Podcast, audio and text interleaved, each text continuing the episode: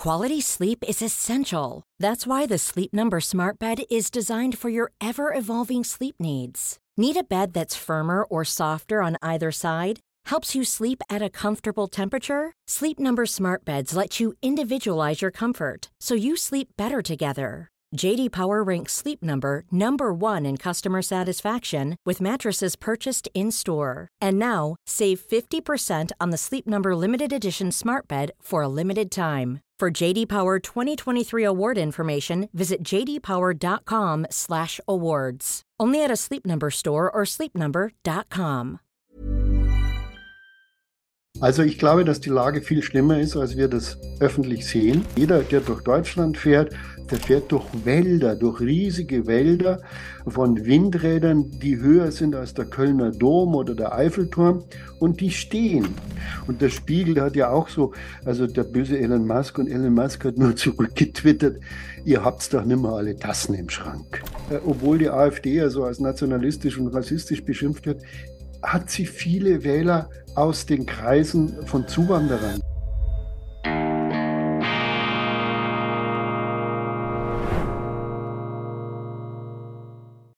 Grüezi miteinander, ganz herzlich willkommen und einen wunderschönen guten Tag. Ich begrüße Sie zu dieser Sondersendung von Weltwoche Daily, die andere Sicht, unabhängig, kritisch, gut gelaunt äh, zu Beginn des Oktobers 2023. Genau ist heute der 3. Oktober 2023, aber keine Angst, wenn Sie diese Sendung später schauen, spielt das keine Rolle, denn das, was wir heute ansprechen, ist natürlich von zeitüberdauernder, ewiger Aktualität. Und ich freue mich sehr, im Studio nicht äh, direkt zu Gast zu haben, aber indirekt äh, elektronisch verbunden bin ich mit Roland Tichy in Frankfurt. Äh, ganz herzlich willkommen, Herr Tichy, hier Ihre Servus, grüß Gott. Premiere. Grüezi. So, ich sage auch Grüß Gott. Wunderbar. Ähm, Sie sind in Frankfurt und ich lege gleich mal offen, wir kennen uns noch aus meiner Zeit, äh, sozusagen mein, meiner Juniorenphase als äh, Chefredakteur der Welt in Berlin. Wir haben uns damals kennengelernt. Sie waren Chefredakteur der Wirtschaftswoche und ich glaube, es ging schon so langsam auf die Finanzkrise zu und her. Ich glaube, unter den damaligen Umständen Hypo Vereinsbank und die verschiedenen Immobilienturbulenzen haben damals eine Rolle gespielt. Oder können Sie sich noch erinnern? Ah, da kann ich mich sehr gut erinnern, weil wir haben ich glaube, es war meine erste Titelgeschichte bei der Wirtschaftswoche. Da haben wir gesagt, es kommt eine Finanzkrise und haben dann alle drei Wochen eine Titelgeschichte gemacht. Vorsicht, es kommt die Finanzkrise. Und eines Tages rief mich ähm, ein wichtiger Mitarbeiter aus dem Kanzleramt an und sagte, wieso machst du immer Finanzkrise? Es ist doch alles in Ordnung. Die, die, die Schulden sinken, die Arbeitslosigkeit sinkt, die Wirtschaft läuft und du immer mit deiner Finanzkrise. Und ich habe gesagt, ja, aber sie kommt doch. Und drei Tage später war dann Lehman Brothers. Also man muss manchmal als Journalist einfach ein bisschen durchhalten, dann kommt die Katastrophe, die man vorausgesagt hat schon. Nein, aber Spaß beiseite, das wünscht man sich ja nicht. Aber ja. Es, irgendwann sind irgendwann treffen die Prognosen ein dann. Ich habe ja, ja. hab mich noch erinnert, 2007 bin ich ja in die Schweiz zurückgekommen, ja. also 2006, 2007 und damals die Neue Zürcher Zeitung hat über die UBS geschrieben, damals die vom Risikomanagement der beste Schweizer Bank. Und ich glaube, irgendwie zwei Monate später war da die Kommandobrücke schon unter ja. Wasser. Also da haben sich viele geirrt. Also Sie haben damals, äh, waren einer der Ersten, das äh, darf man, glaube ich, sagen, die da die ja. Sturmzeichen am Horizont erkannt haben. Ja, weil wir einfach in der Bank für internationalen Zahlungsausgleich uns da die Zahlen geholt haben und es war halt entsetzlich. Aber ich erinnere mich an ein Gespräch mit dem damaligen Finanzminister ähm, äh, von der SPD und Angela Merkel und Steinbrück sagte damals, also sowas wie in England, wo gerade die Banken, sagen wir mal, umgekippt sind, reihenweise die Leute vor den äh, Schlangen, vor den Geldautomaten, sowas kann es bei uns nicht geben. Wir haben doch den Sparkassensektor. Das war so eine typische sozialdemokratische Antwort die staatlichen Banken und die war dann über ihre Landesbanken am allerschlimmsten betroffen. Die hat sie als erstes getötet. Mhm. Sie sind einer der äh, sehr profilierten und erfahrenen Journalisten Deutschlands mit vielfältiger Führungserfahrung. Äh, viele Schweizer kennen Sie, aber es gibt natürlich auch Schweizer, die Sie noch nicht so gut kennen. Deutsch, in Deutschland sind Sie natürlich ein Begriff. Ähm, fangen wir mal ganz einfach an. Wer sind Sie? Was muss man eigentlich wissen ähm, über Roland Tichy? Was ist so für Sie das, das Wesentliche, ähm, das es zu Ihrer Person zu vermelden gibt? Vielleicht noch zuallererst die Frage, warum sind Sie eigentlich Journalist geworden? Sie haben ja auch in der Politik äh, sich betätigt. Also mein Vater hat, als ich zwölf Jahre war, alt war, einen großen Fehler gemacht. Er war Steuerberater und weil er immer zu spät mit seinen Steuererklärungen dran war, hat er seine Maschine gekauft, seine Matrix-Maschine, um seine Verspätungserklärungen schneller fertig zu kriegen. Aber äh, ich habe die dann übernommen, habe meine erste Zeitung draus gemacht und dabei bin ich eigentlich immer geblieben. Habe Ausflüge gemacht in die Politik, war im Kanzleramt unter Helmut Kohl. Ich habe für Gerhard Schröder Wahlkampf ähm, entwickelt, die neue Mitte äh, war so ein Slogan mit Bodo Hombach zusammen. Äh, und ich war auch bei Daimler. Und das Ganze ist für mich deswegen sehr praktisch. Ich bin also durch Wirtschaft und Politik gegondelt, was für Journalisten unüblich ist. Aber man sieht einfach die Dinge anders, wenn man nicht nur immer in der journalistischen Blase bleibt, sondern eben in einem Amt, in einer Behörde oder in einem Großunternehmen sieht, äh, wie es geht, was geht, wohin es geht. Und das muss man dann wiederum für den Journalismus nutzbar zu machen, ohne die früheren Kollegen zu desavouieren. Das geht aber. Äh, und man muss diese Erfahrung als Journalist aufbauen. Man darf nicht immer im gleichen Suppentopf schwimmen, denn sonst wird man ebenso wie die Suppe nämlich langweilig. Was ist nach all den Jahren Ihrer Erfahrung letztlich in einem Satz Ihr journalistisches Credo? Was ist das Wichtigste am Journalismus Ihrer Meinung nach? Glaube keinem, sondern frag nach. Also wir werden ja als Journalisten ständig belogen, das darf man auch nicht übel nehmen, weil man uns manipulieren will. Aber Sie haben ja mit dem Eingang der Finanzkrise genau das Entscheidende gesagt. Ja, was ist da passiert? Und da wurde ein Finanzkonstrukt aufgebaut, das sich ein paar schlaue Geschäftemacher überlegt haben und alle haben es nachgeplappert. Und es hat nachgeplappert nicht nur die Bankenwelt, es hat auch die Politik nachgeplappert. Es hat eigentlich fast jeder nachgeplappert, dass das alles eine ganz tolle Geschichte ist, wenn beispielsweise äh, Spargelder deutscher Sparer äh, in Immobilienkäufe in Montana oder in Florida umgeleitet werden. Und ich habe dann einen dieser Bankmanager gefragt, wie können Sie das kontrollieren? Was sind das für Gebäude, in die Sie das Geld stecken? Waren Sie da jemals? Sagt er, das kann ich natürlich nicht kontrollieren, äh, aber dafür haben wir doch Ratingagenturen. Und das ist das Nächste, nicht? Also nicht nur die Konstruktion, sondern auch die Aufsicht, nämlich Ratingagenturen waren ja schlicht und wesentlich überfordert oder korrupt. Da will ich mir jetzt kein Urteil erlauben. Also dieses ganze, wir vertrauen einander so grundlos und so massiv und Journalisten klatschen mit den Händen. Äh, das äh, hat uns ja in diese Krise geführt. Wenn früher mehr Leute kritisch gewesen wären und gesagt hätten, so kann es nicht gut gehen, dann wäre die Katastrophe nicht zu tief gewesen. Und das wiederholt sich. Also dieser kollektive, gemeinsame Wahnsinn, den wir in irgendeinen Weg gehen, Leider wiederholt er sich insbesondere in Deutschland. Energiewende, Migration, die aktuellen Krisen sind alle, weil die Journalisten nicht mehr nachfragen. Wir kommen darauf noch zu sprechen. Ein Kolumnist der Weltwoche, der frühere Präsident der Sozialdemokratischen Partei, ähm, der, ähm, der Peter Bodenmann, der hat einmal geschrieben, das Hirn sei eine Fälscherwerkstatt und allzu gerne erliegt ja der Mensch den Fabrikationen seiner Traumfabrik da im Oberstübchen.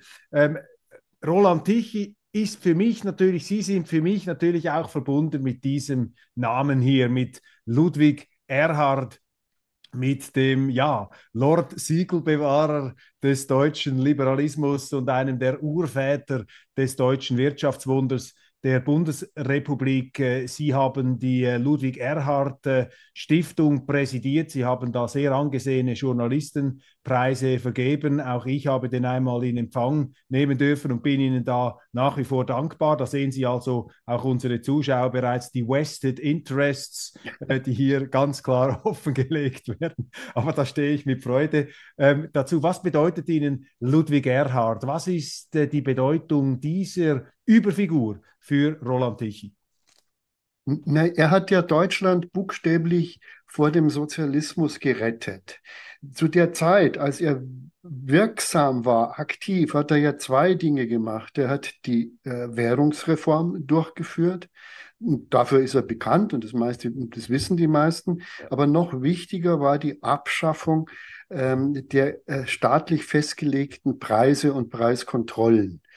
Und ähm, als er das gemacht hat, was er, was er nicht sollte, weil auch die amerikanische Besatzungsmacht hatte Angst davor, ähm, dass er diese Preiskontrollen abgeschafft hat, hat er eigentlich erst die Marktwirtschaft in Gang gesetzt. Denn Marktwirtschaft funktioniert nur, wenn Preise frei sind. Und es gab einen riesen Aufstand. Die CDU war dagegen, die SPD hat den Generalstreik ausgerufen, die deutsche Industrie hat gesagt, wir gehen baden. Und die schlauen Wissenschaftler, die sie heute auch wieder gibt, haben vorgerechnet, du kannst in Deutschland nicht mehr sterben, denn es gibt keine, keine Särge mehr wegen Ludwig Erhard. Das mhm. Gegenteil war der Fall. Er hat einen Boom ausgelöst, der, der uns eben so reich, so wohlhabend, letztlich so materiell glücklich gemacht hat. Und jetzt klappt das alles wieder zusammen, weil wir jetzt genau das Gegenteil machen. Wir setzen Preise fest, wir setzen Mengen fest, wir setzen alles fest. Und vor allen Dingen, Sie haben ja den Liberalismus.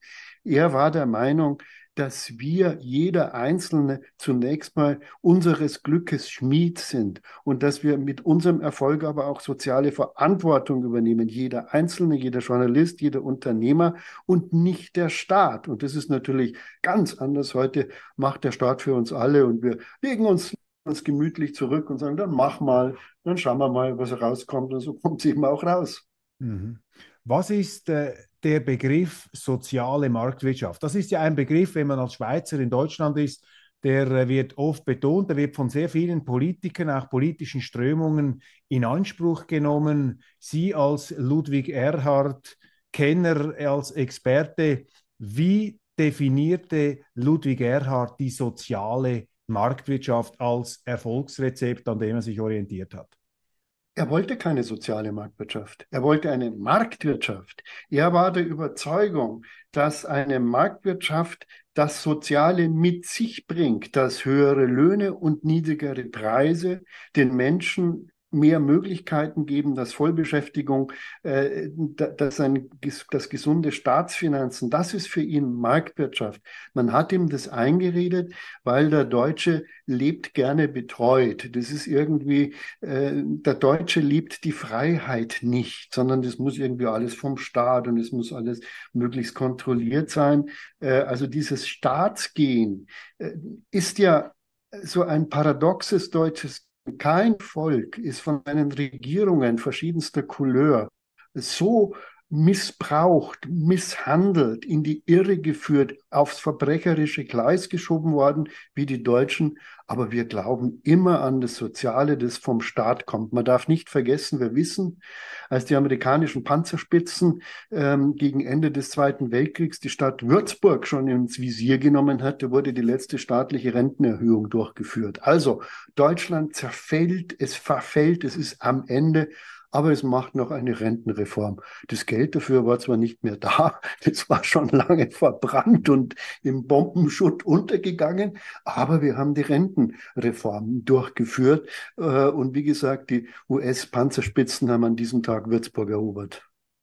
Also fast hätte ich jetzt gesagt, nichts Neues unter der Sonne. Das hat ja der Sozialstaat so an sich, dass er Geld ausgibt, das gar nicht ähm, vorhanden ist. Sie unterhalten jetzt seit 2015 ähm, nach der Wirtschaftswoche, wo Sie als Chefredakteur gewirkt haben, ähm, haben Sie das Portal Tichys Einblick gegründet. Und Tichys Einblick, ich äh, schaue mir immer Ihre Website an, das ist ja ein sehr umfassendes ähm, Portal, sie machen, sie produzieren Fernsehsendungen, sie haben eine breite angelegte Berichterstattung, sie machen auch äh, äh, Magazine, bringen sie heraus. Was war das Motiv mit äh, Tichys Einblick hier in die Medienlandschaft damals, würde ich sagen, ziemlich pionierhaft ähm, vorzustoßen? Was war das auslösende Motiv und was ist die Absicht, die Sie mit Tichys Einblick verfolgen?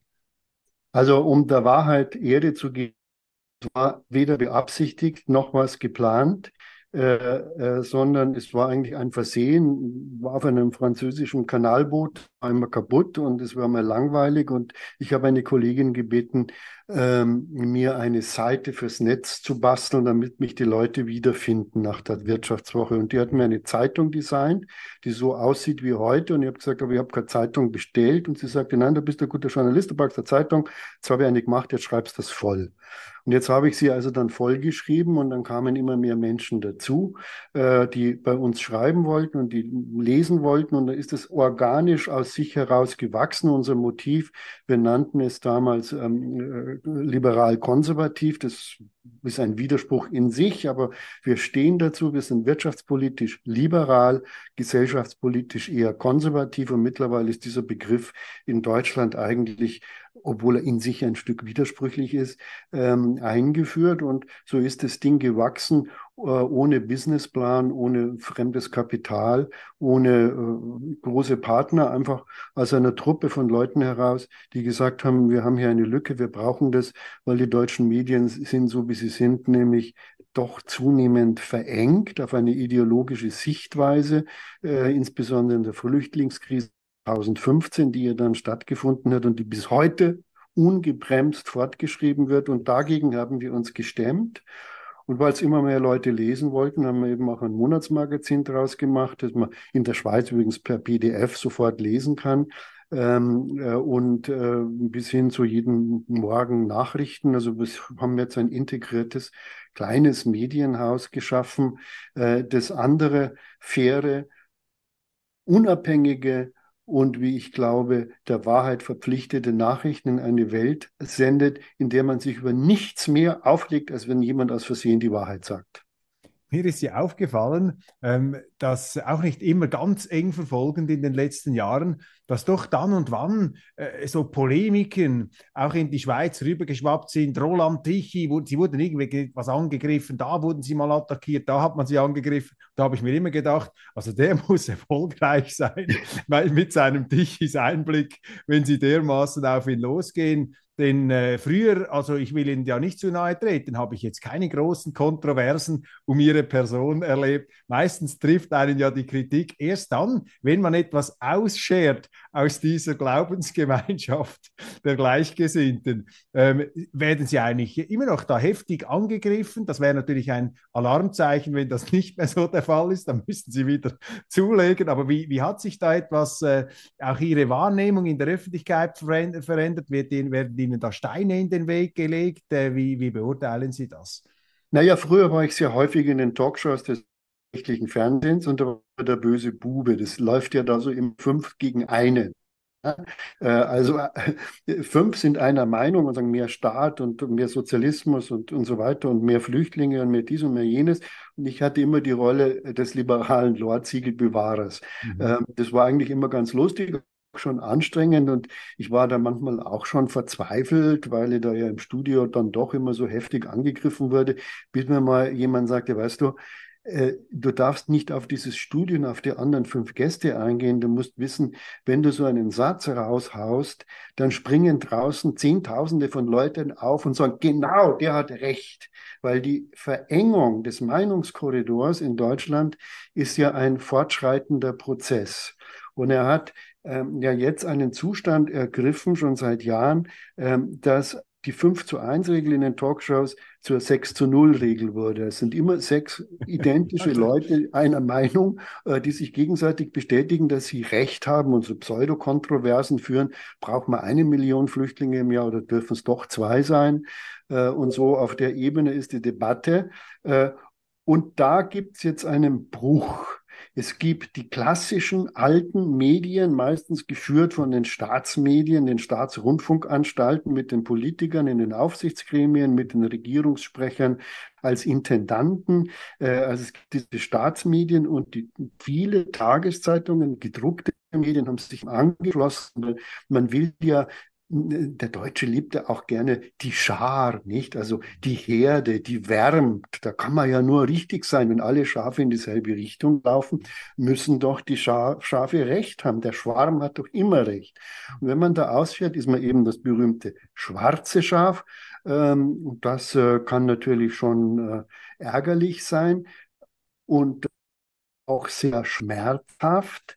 Aber mittlerweile gibt es eben immer mehr Menschen, die über diese Cancel Culture ausgeschlossen wurden und sich plötzlich wiederfinden und sagen, Moment mal, äh, äh, wir können eigene Medien aufbauen. Es gibt immer mehr eigene Medien, wir können eigene Buchverlage aufbauen, wir können eigene Preise vergeben, wir können ähm, eigene Dinge machen. Wir brauchen diese mir halt nicht. Ich habe heute ähm, erschütterndes Erlebnis gehabt. Wir haben ähm, in einem selbst gegründeten Verein vergeben wir jetzt einen neuen Medienpreis, den Eduard von Schnitzler Preis. Eduard von Schnitzler war der Chefdemagoge, Agitator äh, der DDR und wir vergeben jetzt in seinem Namen einen Preis an die Journalisten, die die fieseste Propaganda und Agitprop äh, im Stile der DDR machen. Und heute ich glaube, ich habe schon 100 Zuschriften gekriegt von Leuten, die Vorschläge machen, welche ah. Kollegen den Eduard von Schnitzler Preis gegen. Wer ist Favorit? Jan Böhmermann oder wer ist da an der Nummer 1? Äh, ja, im Augenblick ist Jan Böhmermann weit führend, aber auch die Süddeutsche holt auf. Ja, die Süddeutsche versucht ja äh, Wahlbeeinflussung in Bayern zu betreiben, indem sie über einen Kandidaten der konkurrierenden Freien Wähler Unsinn verbreitet. Und die Leute spüren das und sie machen sie, sie spüren das und jetzt beginnt ein neuer Prozess. Sie lachen über die alten Medien, ja. Sie lachen, äh, weil einfach ähm, die, die verzweifelten Versuche, die Wahrheit zu verdrehen, immer, immer obskurer und seltsamer werden. Das ist ein Prozess, den ich mit großer Freude betrachte und der mich so fröhlich macht, wie sie es sonst auch immer sind. Ja. Off und offensichtlicher werden die auch. Ja, mich hat ja auch rausgeschnetzelt ja, aus klar. diesem Talkshow-Karussell. Ich war so bis 2015, bis 2016 war ich immer etwas der skurrile, lustige Schweizer, den sie da eingeladen haben. Und dann irgendwann ist die Milch dann zusehends sauer geworden. Man hat es richtig gemerkt, so zum Teil ja. mit Händen zu greifen und äh, fast entschuldigend dann manchmal, ja, wie, wie können Sie da nicht mehr bringen und so weiter. Aber möglicherweise habe ich auch derartig un unmögliche Dinge von mir gegeben, dass es ein, sozusagen eine höhere Verantwortung der Talkshow-Chefs war, mich nicht mehr auftreten zu lassen als subversives Element aus den Bergen. Lassen Sie uns, Herr Tichy, ähm, über Deutschland äh, sprechen. Sie sind da natürlich ein Insider und aus der Schweiz interessiert uns natürlich Deutschland äh, auch, äh, weil so viel davon abhängt. Ich meine, wie, wie es Deutschland geht. Ich frage Sie mal jetzt als Wirtschaftsjournalist, als Wirtschafts Kenner als, als ehemaliger ja, Leiter eines, äh, einer wichtigen äh, Wochenpublikation, der Wirtschaftswoche auch. Ähm, wie, wie, wie steht es eigentlich um die deutsche Wirtschaft? Wir hören ja da zum Teil Hiobsbotschaften, Deindustrialisierung, äh, Deutschland äh, kein Industriestandort mehr. Was ist da dran? Wie schlimm ist es wirklich oder äh, gibt es noch Hoffnung? Wie beurteilen Sie das? Also ich glaube, dass die Lage viel schlimmer ist, als wir das öffentlich sehen. Einfach weil äh, die deutsche Industrie und die deutsche Wirtschaft und der Mittelstand äh, sind ja sehr widerstandsfähig und sie sind sehr standorttreu. Also sie geben nicht gleich auf, sie hauen eben nicht gleich in den Sack, sondern sie versuchen sich irgendwie durchzumogeln. Das ist das eine. Äh, und mein, mit den welthöchsten Industriestrompreisen kann man keine Industrie führen. Das ist das Erste. Also ich glaube, der katastrophale Fehler ist, dass wir glauben, dass in der Nacht Sonne scheint und Solarpaneele Strom liefern und äh, die zweite fehlerhafte Meinung ist, dass wir glauben, dass man mit Windstrom eine beständige Industrie führen kann. Jeder, der durch Deutschland fährt, durch Sachsen-Anhalt, durch Rheinland-Pfalz, der fährt durch Wälder, durch riesige Wälder von Windrädern, die höher sind als der Kölner Dom oder der Eiffelturm und die stehen. Die Windräder produzieren nur zu 12 Prozent des Tages überhaupt irgendeinen Strom. Äh, und äh, wenn sie ihn dann produzieren, dann brauchen wir ihn nicht, weil kein Mensch kann jetzt gerade schnell genug seinen Föhn anschmeißen, wenn ausnahmsweise mal der Wind doch weht. Und ähm, so, und dann gibt es ja Jahreszeiten, da steuern wir jetzt rein. Das ist die sogenannte Dunkelflaute, die ab Oktober beginnt. Da fallen die Solarzellen aus, weil die Sonne, ich weiß nicht, wie das in der Schweiz ist, aber in Deutschland wird die Sonne dann flach ähm, und dann produziert wenn die Sonne ausfällt, fällt auch der Wind aus und unsere ganze Industriestromversorgung fällt zusammen. Wir haben das ähm, in der Vergangenheit kompensiert durch russisches Gas, aber das haben wir ja in die Luft gesprengt, das brauchen wir auch nicht. Wir brauchen dieses russische Gas nicht, äh, auch nicht. Äh, und ähm, so kann man keine Industrienation betreiben. Die Folge ist natürlich, dass die Unternehmen abwandern oder zumachen und das wird Folgeerscheinungen haben, die katastrophal sind, denn wir dürfen nicht vergessen.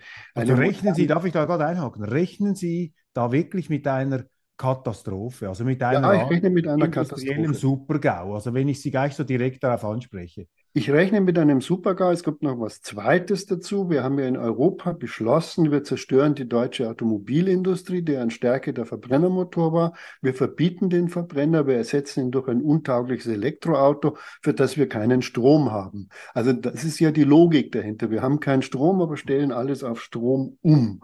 Äh, und mit der führenden Industrie weg äh, und dann brechen ja innerhalb Deutschlands Wertschöpfungsketten zusammen.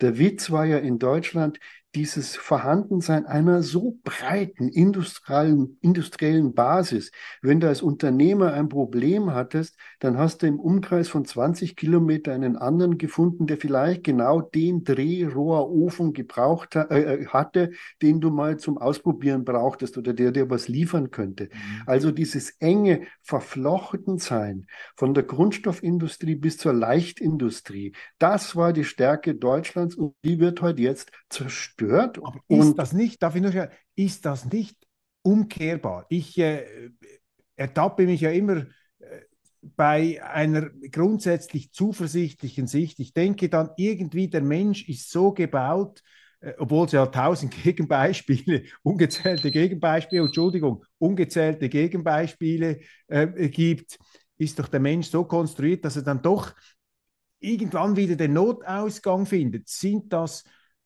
umkehrbare ähm, Dinge oder also glauben Sie nicht mehr, dass es da den Deutschen irgendwie gelingt, noch den Schalter umzulegen und aus diesen Sackgassen wieder auszusteigen? Ist man jetzt einfach auf der abschüssigen Bahn?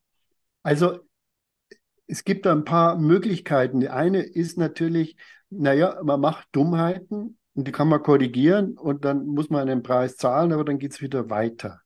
Aber diese Dummheiten, die wir machen, sind ja gewollt. Es ist ja nicht so, dass wir den Wirtschaftsrückgang in Deutschland als Katastrophe erfahren. Die Eliten sind der Meinung, das ist richtig so. Das muss so sein. Wir zahlen jetzt die Schuld des Kolonialismus ab. Wenn wir weniger produzieren, produzieren wir weniger CO2, dürfen die Chinesen dafür mehr CO2 produzieren, die Russen, die BRICS-Staaten, die Brasilianer, wo sie alle leben, die dürfen jetzt alle nachholen und wir müssen uns bescheiden, ich sage es mal etwas überspitzt, aber wenn wir weniger atmen, können die anderen lauter schnaufen. Mhm. So, das ist ja die Ideologie, die dahinter steckt, die Growth. Wir sollen nicht mehr wachsen, wie Ludwig Erhard wollte, sondern wir sollen schrumpfen, damit die Welt von uns erlöst wird.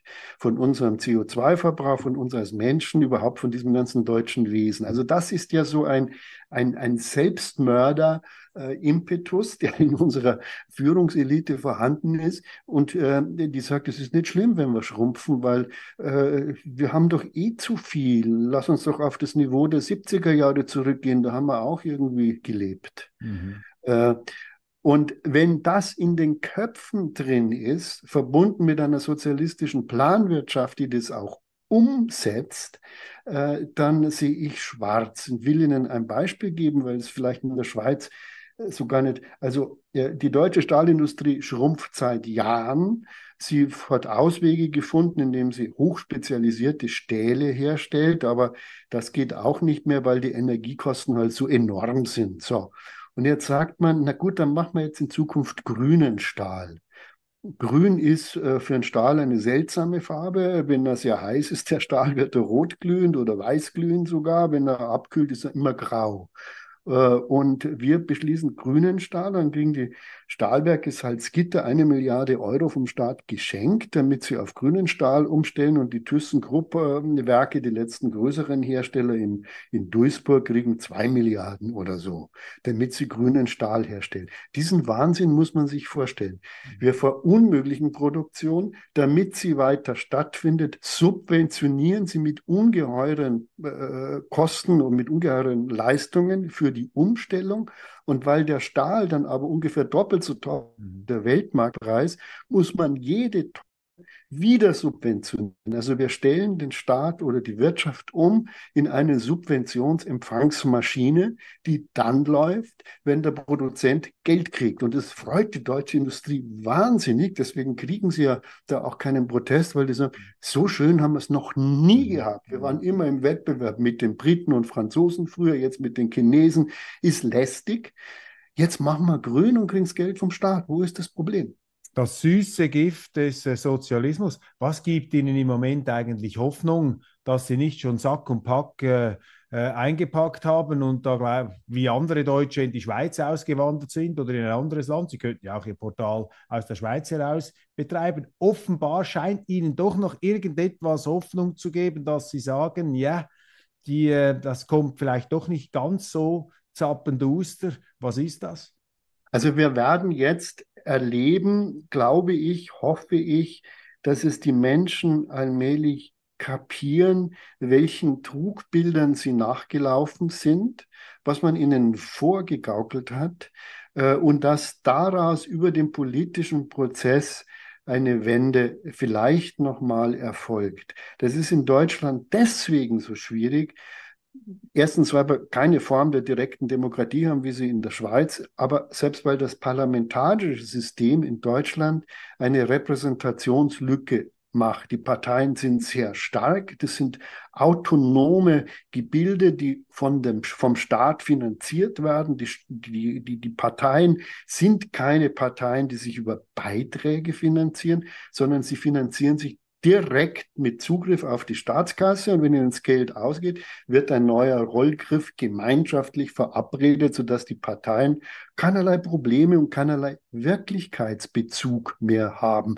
Sie brauchen keine Mitglieder. Mitglieder stören, die wollen mitreden, sondern man braucht nur Funktionäre und das Geld dafür kommt aus diesem Rollgriff in die Staatskasse. Und so ist eben eine abgeschottete politische Klasse entstanden, ähm, die sich bereichert. Das muss man einfach so sagen, die äh, für sich äh, das Geld abgreift und nicht begreift, dass sie eben doch auch ihre Grundlagen systematisch zerstört. Und jetzt werden wir schauen, am kommenden Wochenende ähm, sind ja zum Beispiel wichtige Landtagswahlen, die keine wirkliche Machtbedeutung haben, ist ja auch zerstört. Der Föderalismus in Deutschland ist ja auch ein Krüppel auf Rollatorebene.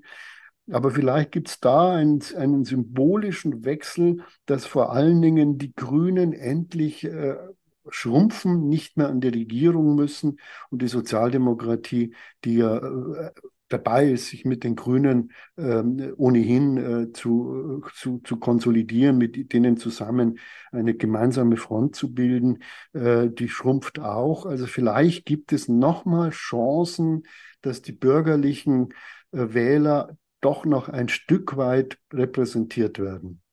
Also in der Schweiz haben wir ja bald Wahlen, nationale Wahlen am 22. Oktober. Da sind jetzt Umfragen erschienen, die immer auch mit Vorsicht zu genießen sind. Als langjähriger Journalist weiß ich natürlich, dass auch die Journalisten sehr gern ähm, stellvertretende Wahlkämpfe betreiben und alle haben da ihre heimlichen oder auch nicht so heimlichen Eisen im Feuer. Und bei uns sieht es jetzt also schon so aus, dass also in Zeiten des Überflusses, des billigen Geldes und der eben Finanzkrisen, die, da, die man da mit Ozeanen von Liquidität zuschüttet, in diesem surrealen Schlaraffenland, äh, da schwingen dann eben die Grünen und die Linken oben aus. Dann haben die Leute das Gefühl, sie können sich um den Klimawandel in 200 Jahren ähm, kümmern und vernachlässigen dann eigentlich den eigenen Vorgarten. Das verlottert und verwahrlost. Aber eben in schwierigen Zeiten, in denen wir jetzt ja sind und wo diese offenkundigen Schwächen, die Sie ansprechen, ja auch bei den Leuten langsam im Portemonnaie ankommen, sehen wir in der Schweiz zum Beispiel eine SVP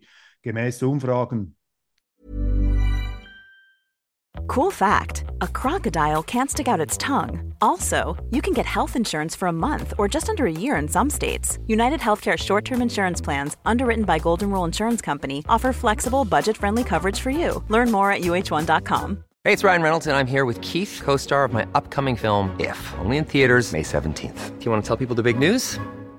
All right, I'll do it. Sign up now and you'll get unlimited for $15 a month in six months of Paramount Plus Essential Plan on us. Mintmobile.com slash switch. Upfront payment of $45 equivalent to $15 per month. Unlimited over 40 gigabytes per month. Face lower speeds. Videos at 480p. Active Mint customers by 531.24 get six months of Paramount Plus Essential Plan. Auto renews after six months. Offer ends May 31st, 2024. Separate Paramount Plus registration required. Terms and conditions apply if rated PG. Plus 3%.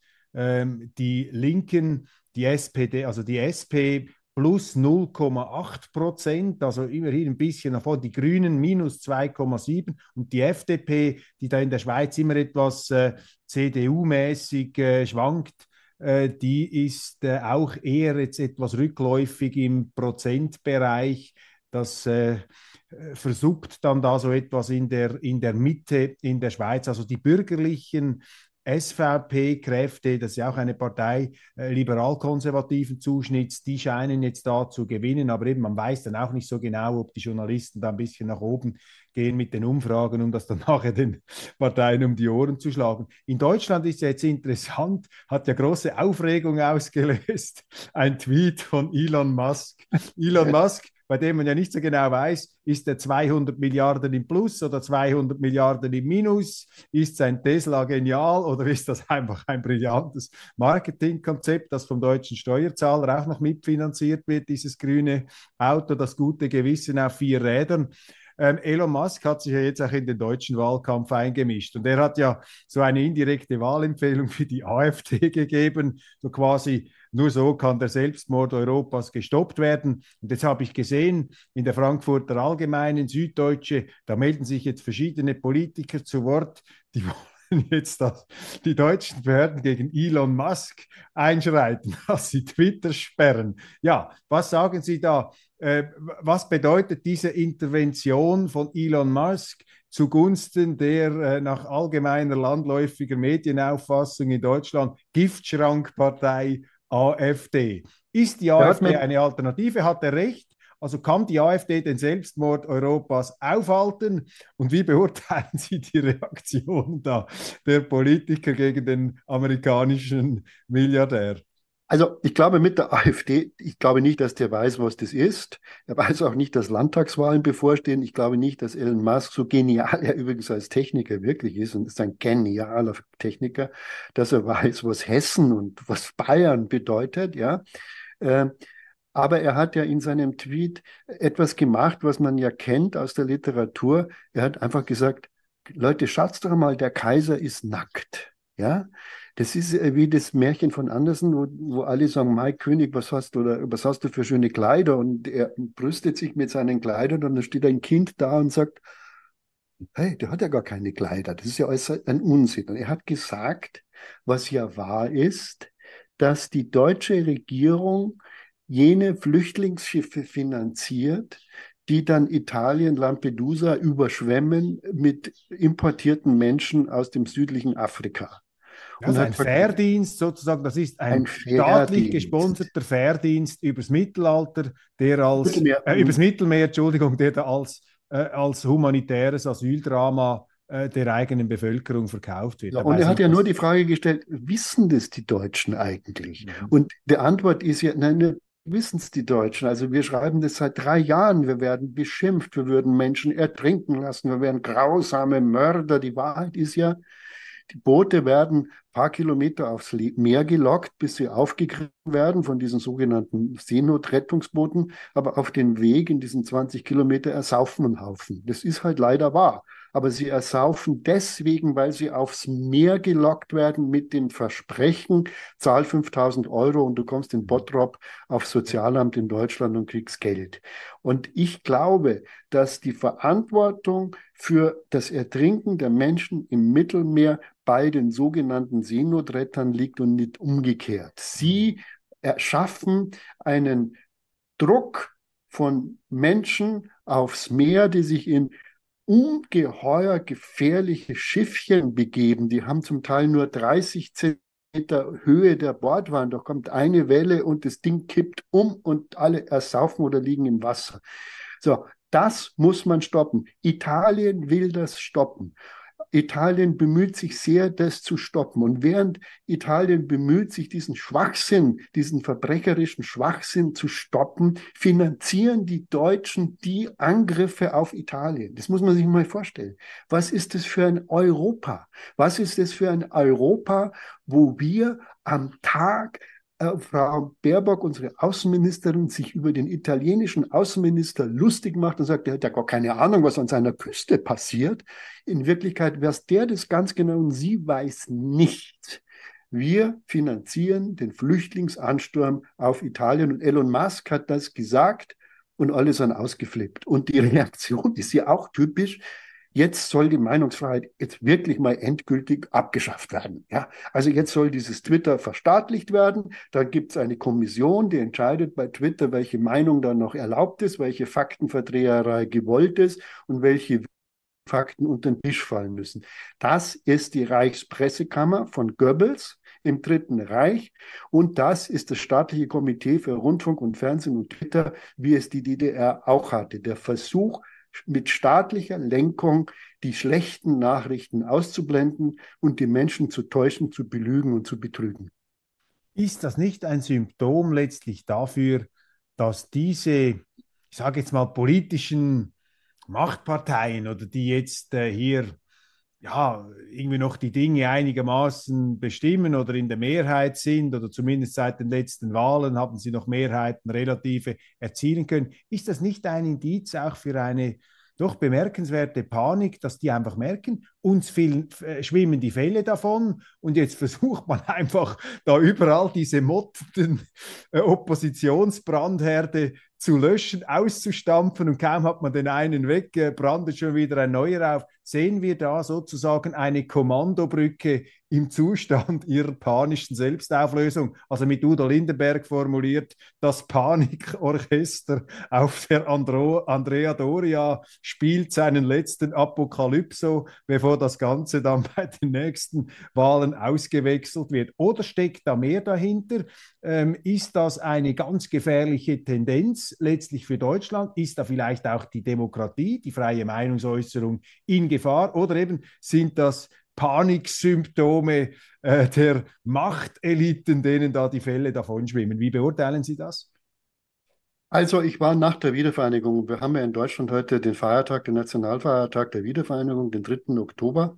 Ich war nach der Wiedervereinigung äh, an führender Stelle für den Rundfunk und Fernsehen der DDR zuständig und habe mir diese Sachen da sehr genau anschauen können. Was ist da geschehen? Da hat man versucht, äh, so Art KZ für widersprechende Journalisten einzuführen. Und dazu hat man genommen äh, das Fernsehstudio, aus dem heute übrigens Anne Will sendet, jeden Sonntagabend, ja. Und das hat man deswegen genommen, weil das hat so dicke Mauern und nur eine Tür. Und wenn man da die Journalisten reinsperrt und vor die Tür einen mit der Maschinenpistole hinstellt, dann sind diese frechen Journalisten erst einmal mundtot gemacht. Das war das Konzept der DDR. Also das Innenbild einer geschlossenen Abteilung sozusagen. Und äh, man, muss, man kann sich ja des Eindrucks nicht ganz erwehren, dass manche Talkshow auch da wie eine ziemlich geschlossene Abteilung wirkt. So gesehen ist das eigentlich eine stilechte räumliche Umsetzung des Talkshow-Konzepts, könnte man ja sagen.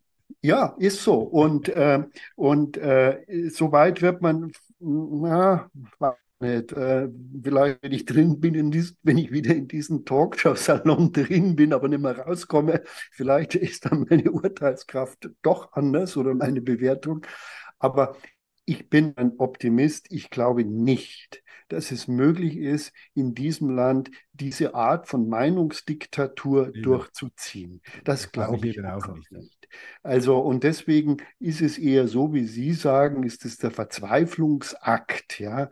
Und ich meine, da haben sich ja auch ähm, äh, äh Medien entblödet, anders kann man das nicht nennen, wie die früher kluge FAZ, die das auch will, weil natürlich der FAZ, die gerade schrumpft wie verrückt, ja, die hofft, dass endlich dieser Elon Musk und der Twitter und das ganze Internet und dass das endlich verschwindet, ja, wieder, damit sie wieder schön ihre alten Zeitungen verkaufen können, ja, also das ist ja das Motiv bei der FAZ.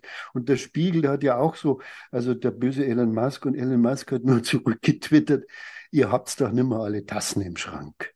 Ich meine, der Mann ist ja ein genialer äh, Polemiker. Er hat es auf den Punkt gebracht. Ja, also ich schreibe mir hier seit 2015 die Finger wund und der sagt mit einem Satz, ihr habt doch nicht mehr alle Tassen im Schrank.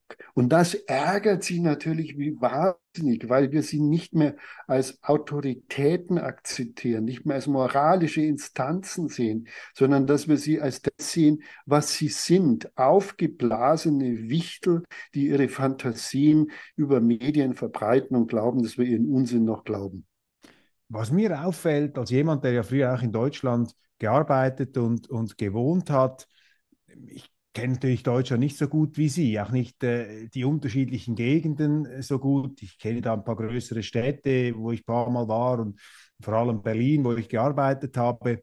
Und damals, als ich in Berlin gearbeitet habe, schien mir diese Stadt ein bisschen wie das Los Angeles von Europa. So etwas äh, permanent in Bewegung, immer etwas über die eigenen Verhältnisse lebend.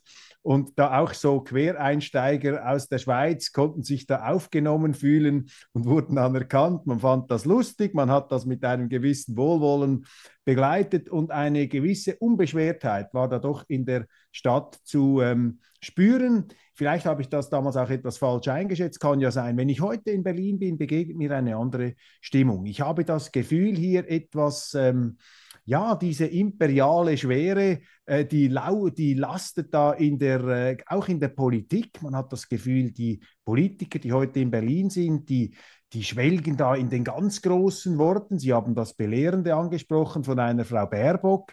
Unvorstellbar, dass zum Beispiel ein Hans-Dietrich Genscher in den 70er oder 80er Jahren dermaßen da als Oberschulmeister in der Weltgeschichte herumspaziert wäre aus Bonn. Also sie haben da so ein bisschen eine Größenanwandlung. Ich habe das auch schon mal ein Pickelhauben-Syndrom vielleicht genannt. Keine Ahnung, ob man das so ähm, formulieren kann. Und was mir auffällt bei den Leuten, und da würde ich Sie gerne noch fragen, die Stimmung bei den Leuten.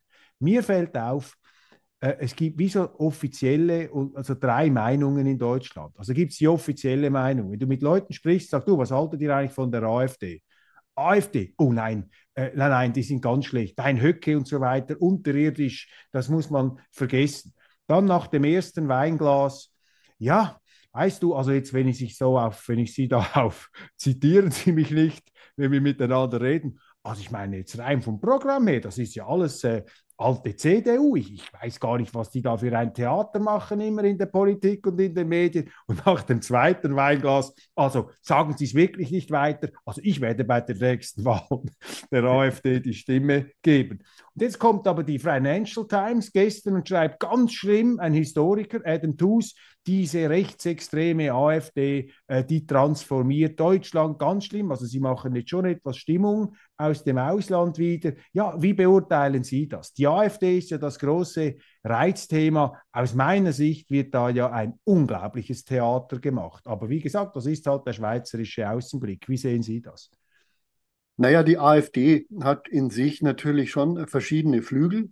Es gibt einen liberalen Flügel, der Wirtschaftsflügel, äh, der eher, äh, sagen wir mal, zurückgedrängt wird. Und es gibt natürlich schon auch äh, andere Teile, die doch sehr nationalistisch denken. Ähm, ist auch die Frage, ob Deutschland aus der EU wirklich raus sollte. Das ist ein, eine Frage, die sich für ein zentral in der Mitte Europas liegendes Land anders stellt als für Großbritannien. Ähm, also das sind schon Themen. Und das ist eine Frage, wenn ich da gerne einhaken darf, das ist eine Frage jetzt auch nach meinem Empfinden. Da ist jetzt die AfD, hat sie da eine klare Position oder Ihrer Ansicht nach äh, keine klare Position? Was jetzt zum Beispiel EU-Mitgliedschaft, NATO-Mitgliedschaft, solche Dinge, das sind ja doch außenpolitische Schlüsselfragen. Ja, da haben sie keine klare Position und deswegen ähm, haben auch viele Leute an der Stelle wie ich finde, berechtigte Bedenken. Aber sie als Nazi-Partei oder so darzustellen, schießt weit über das Ziel hinaus. Vergleichbare fragwürdige Positionen haben wir auch bei den Linken. Die wollen auch aus der NATO raus. Äh, die haben auch alle möglichen Verstaatlichungsvorstellungen. Schweiz vergessen wir nicht, die will gar nicht in die NATO rein. Die also das ist ja dann ganz fragwürdig, wenn man nicht also, rein will. aber die Linken, die gelten immer als regierungsfähig. Die dürfen in äh, Thüringen einen Ministerpräsidenten stellen, der grauenhafte Sachen anrichtet. Ähm, äh, der wird von der Bundeskanzlerin installiert gegen, jede, gegen jedes Wählervotum, muss man auch sagen. Bei uns werden jetzt, müssen Sie wissen, Wahlen, wenn die nicht richtig funktionieren, dann ändern wir die halt. Ja, es hat ja auch in Berlin äh, so fast funktioniert wenn es uns nicht gegeben hätte. Aber wie auch immer. Ja, das stimmt. Sie haben das nochmal herausstreichen. Das sagen Sie jetzt in einem Nebensatz. Sie haben mit Tichys Einblick, haben Sie letztlich die Wahlwiederholung in Berlin provoziert, weil die dort irgendwie die Sachen falsch ausgezählt haben oder äh, die falschen Wahlzettel irgendwie, äh, ja, was ist da genau passiert? Ja, also die Wahl, die war von Anfang an fragwürdig, weil sie eben unter chaotischen Bedingungen stattgefunden hat. Jetzt muss man sagen, eine Wahl zu organisieren, ist ja so neu auch wieder nicht. Ja, es gibt ja doch wenigstens formal in Deutschland immer noch alle paar Jahren irgendwo eine Wahl, könnte man meinen, aber Berliner haben es chaotisch gemacht, aber dann hat man gesagt, ja, das soll ja keine Auswirkungen aufs Wahlergebnis. Und dann haben wir einfach mit einem Haufen Studenten äh, sämtliche Unterlagen aus den Wahllokalen äh, fotografiert. Also da werden ja so Protokolle angefertigt, fünf für die CDU, zehn für die SPD und so, und haben diese Dokumente in einem Schweizer, in einem Schweizer Computer gespeichert und der Öffentlichkeit zur Verfügung gestellt. Und da kamen eben so hübsche Dokumente heraus, wo man dann gesehen hat, wie das Wahlergebnis äh, eines Wahlbezirks mit einem Rotstift nachgebessert worden Nein. war. Nein. Also das war so, also da denkst du, das kann jetzt einfach nicht möglich sein. Aber das ist Berlin. Also wenn die Wahl einfach mit einem Rotstift und vielleicht noch mit einem Grünstift, um die ganze Sache noch Symbol ja, also es war, gestalten. Es war, so, es war so.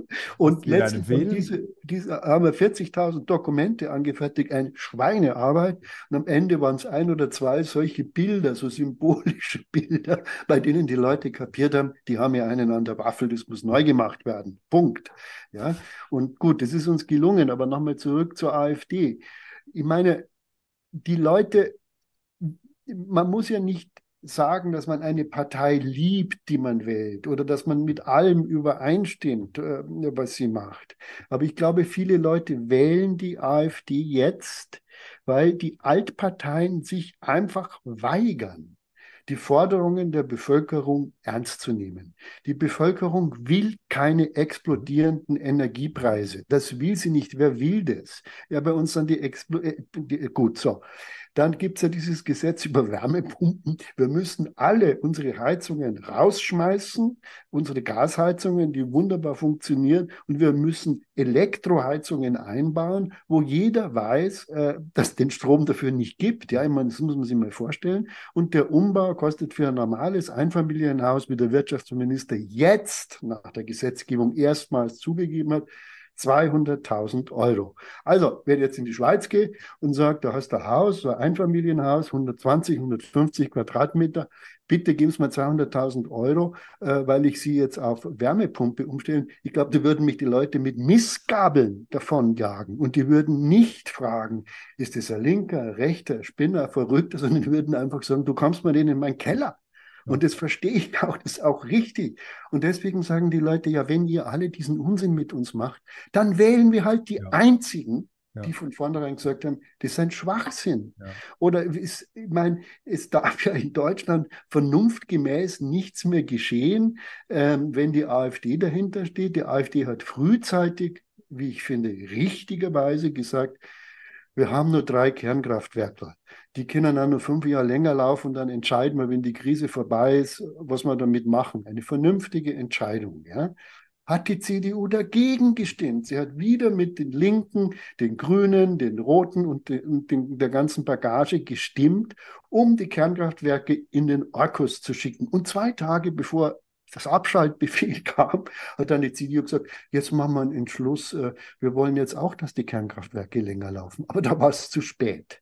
Also, also mit so einer Partei, da glauben halt die Leute auch nicht mehr dran. Da sagen die, ihr habt das mit angerichtet. Ihr habt das Flüchtlingsdrama mit angerichtet und alle weigern sich dem Zuzug von Millionen von Flüchtlingen einen Riegel vorzuschieben. Und was wir vorhin besprochen haben, die Finanzierung von Schlepperbooten ist auch mit den Stimmen der CDU erfolgt. Das muss man sich mal vorstellen.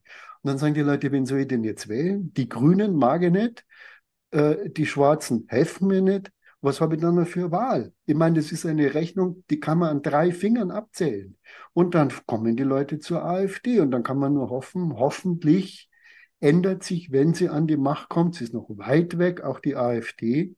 Ähm, das ist so eine Hoffnung, die einen trügen kann.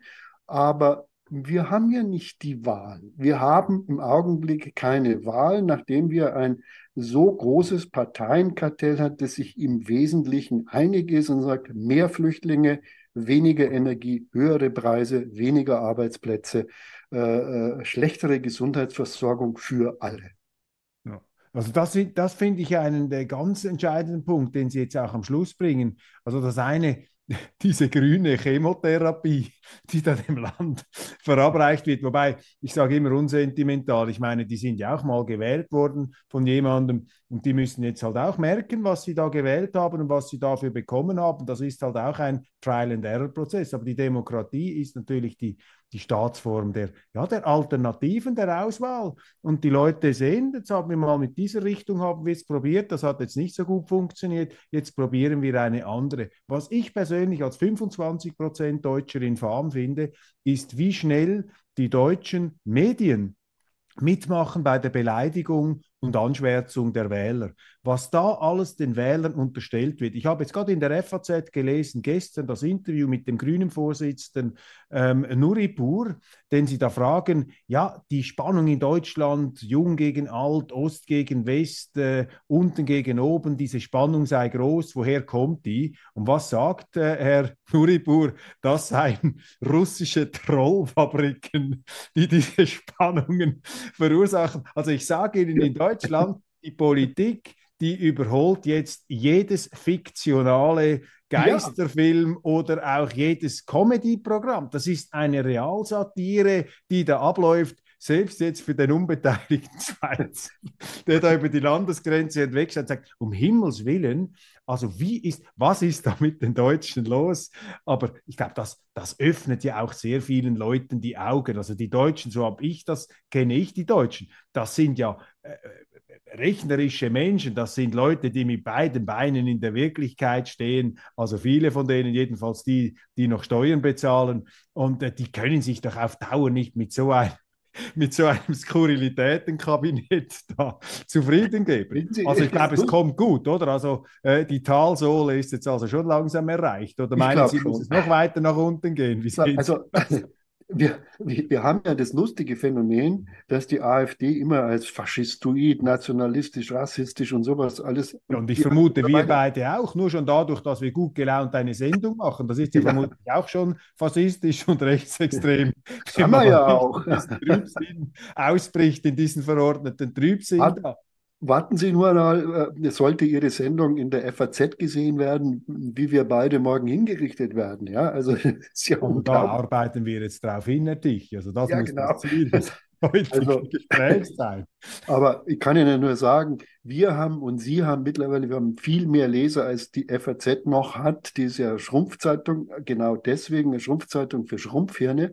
Und ähm, äh, damit wird es auch enden. Aber ich wollte gerade erzählen, dass, äh, obwohl die AfD ja so als nationalistisch und rassistisch beschimpft wird, hat sie viele Wähler aus den Kreisen von Zuwanderern, von, von, von Türken der zweiten, dritten Generation und, und Spaniern und was es halt auch in Deutschland viele Gruppen gibt, äh, weil diese Menschen sind nach Deutschland gekommen, weil sie äh, Wohlstand haben wollten, weil sie Rechtsstaatlichkeit haben wollten und weil sie Demokratie haben wollten. Und es geht gerade alles ziemlich den Bach runter. Zunächst mal mit dem Wohlstand, äh, mit dem inneren Frieden. Die Straßen sind gefährlich geworden. Äh, und gerade diejenigen, die weniger Vermögen und weniger Geld haben, die sind ja die Opfer. Also wer reich und wohlhabend ist, der kann sich notfalls einen Wachdienst leisten, äh, oder fährt mit dem Taxi oder lässt sich vom Chauffeur abholen. Aber eine Verkäuferin türkischer Herkunft, die bis 21 Uhr im Supermarkt arbeitet, dann abrechnet und um 22 Uhr nach Hause fährt, ja, wie soll die sich sicherheitsmäßig noch fortbewegen in einem Land, in dem die Polizei alles Mögliche macht, nur nicht ihre Bürger zu beschützen? So, und ähm, also wählen die jetzt AfD, einfach weil sie ein bürgerliches, braves Leben führen wollen, ohne großes Getöse. Und das Allerlustigste, weil wir gerade so schon so Spaß machen, ich kenne hier einen Jongleur, der hier am Römer, äh, ein Somalier, der, der, der wirft Bälle in die Luft und klettert auf Stühle ganz hoch und fällt nicht runter und so. Und der sagte kürzlich zu mir, weißt du was, musst du AfD wählen, es bleibt dir nichts anderes mehr übrig. also wir halten ja, jetzt zuhanden des Protokolls für den Verfassungsschutz fest, falls er diese Sendung überwachen sollte. Das sind ganz eindeutig ähm, ausländerfreundliche Aussagen, die aufzeigen, dass gerade die Zugewanderten, dass in denen mehr Made in Germany drinsteckt, ja. als in manchen, die jetzt da seit Hunderten von Jahren schon in Deutschland leben und diese politische Chemotherapie da veranstaltet haben, die wir, die wir zum Teil noch erleben müssen. Wir müssen ja langsam zum Schluss kommen, ähm, Herr Tichy, und ich möchte mit natürlich immer hier mit der zuversichtlichen Note schließen. Das hat übrigens auch einen theologischen. Hintersinn. Jetzt, wo die Kirchen immer mehr woke werden und sozusagen die Frohbotschaft der Bibel, die guten Nachrichten des Evangeliums immer weniger verbreiten, um sich immer mehr in die Politik einzumischen. Der Papst hat ja gerade gesagt, es gebe keinen Asylnotstand in Europa. Ich nehme an, der Vatikan hat auch schon äh, sehr viele dieser Migranten jetzt aufgenommen in seinen Vor allen Dingen junge Männer nehmen die gerne. Wie?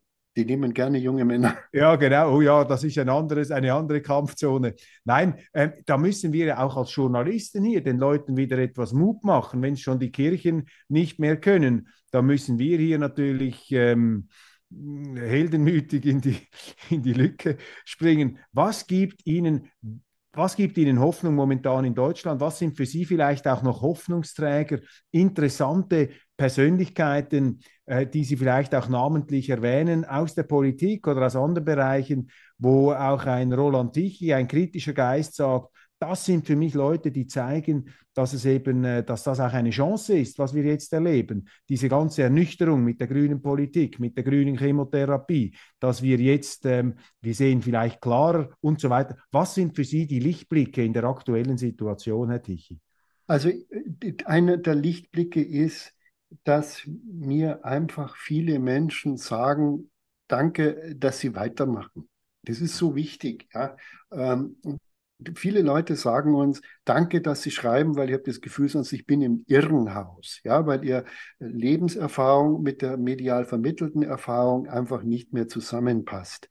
Und das sind so viele normale Leute. In den Eliten gibt es nur ganz, ganz wenige, weil alle eben diese schreckliche Angst haben, dass sie sofort den Kopf kürzer gemacht werden. Und das passiert ja auch. Schauen Sie, der Sänger Heino, der hat es einfach ausgehalten. Der hat gesagt, das ist ein, ein Schmarrn, diese Gender Schlägerei, macht es nicht mit.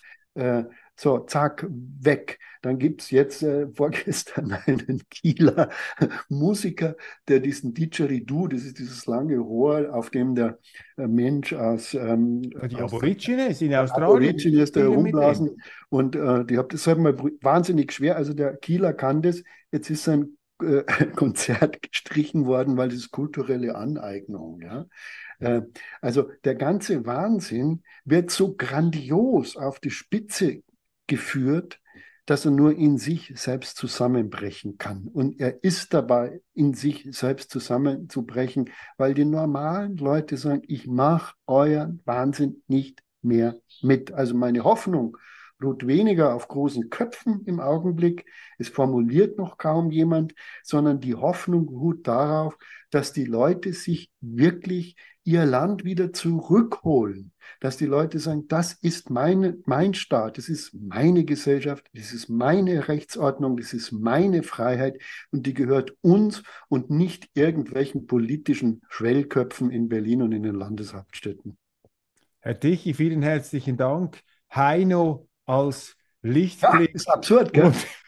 Und, und die Absurdität des politischen Geschehens als ein allerdings sehr kostspieliger Weckruf an die Adresse der Deutschen, auch aus ihrer Wählerbequemlichkeit vielleicht herauszukommen, um sich das Land zurückzuholen. Vielen herzlichen Dank äh, für das Gespräch. Und wie äh, können ähm, die Zuschauer unserer Sendung ihr, ähm, Ihre Angebote abonnieren? Wo müssen Sie dahin? Was sind da die kürzesten Verbindungswege? Ganz zum Schluss noch. Ganz einfach, einfach ins Internet eingeben, tichiseinblick.de. Tichis Einblick ist mein Name mit einem S dazwischen, Tichis Einblick. Ähm, und da kann man auch äh, die Zeitschrift abonnieren. In die Schweiz kommt sie dann per PDF, weil in unserer großartigen modernen Zeit dauert der Postweg ja mindestens zehn Tage. Äh, um die Jahrhundertwende hat es einen Tag gedauert, das ist der Fortschritt. Aber wir haben ja PDF und wir freuen uns über viele Deutsche, die in der Schweiz ja gerne leben, aber natürlich wie jeder Emigrant immer mit einem blutenden Herzen nach Deutschland schaut, weil er sagt, eigentlich habe ich meine Heimat verloren. Und dieser Verlust an Heimat, den die Menschen erfahren, das ist das Signal zur Wende.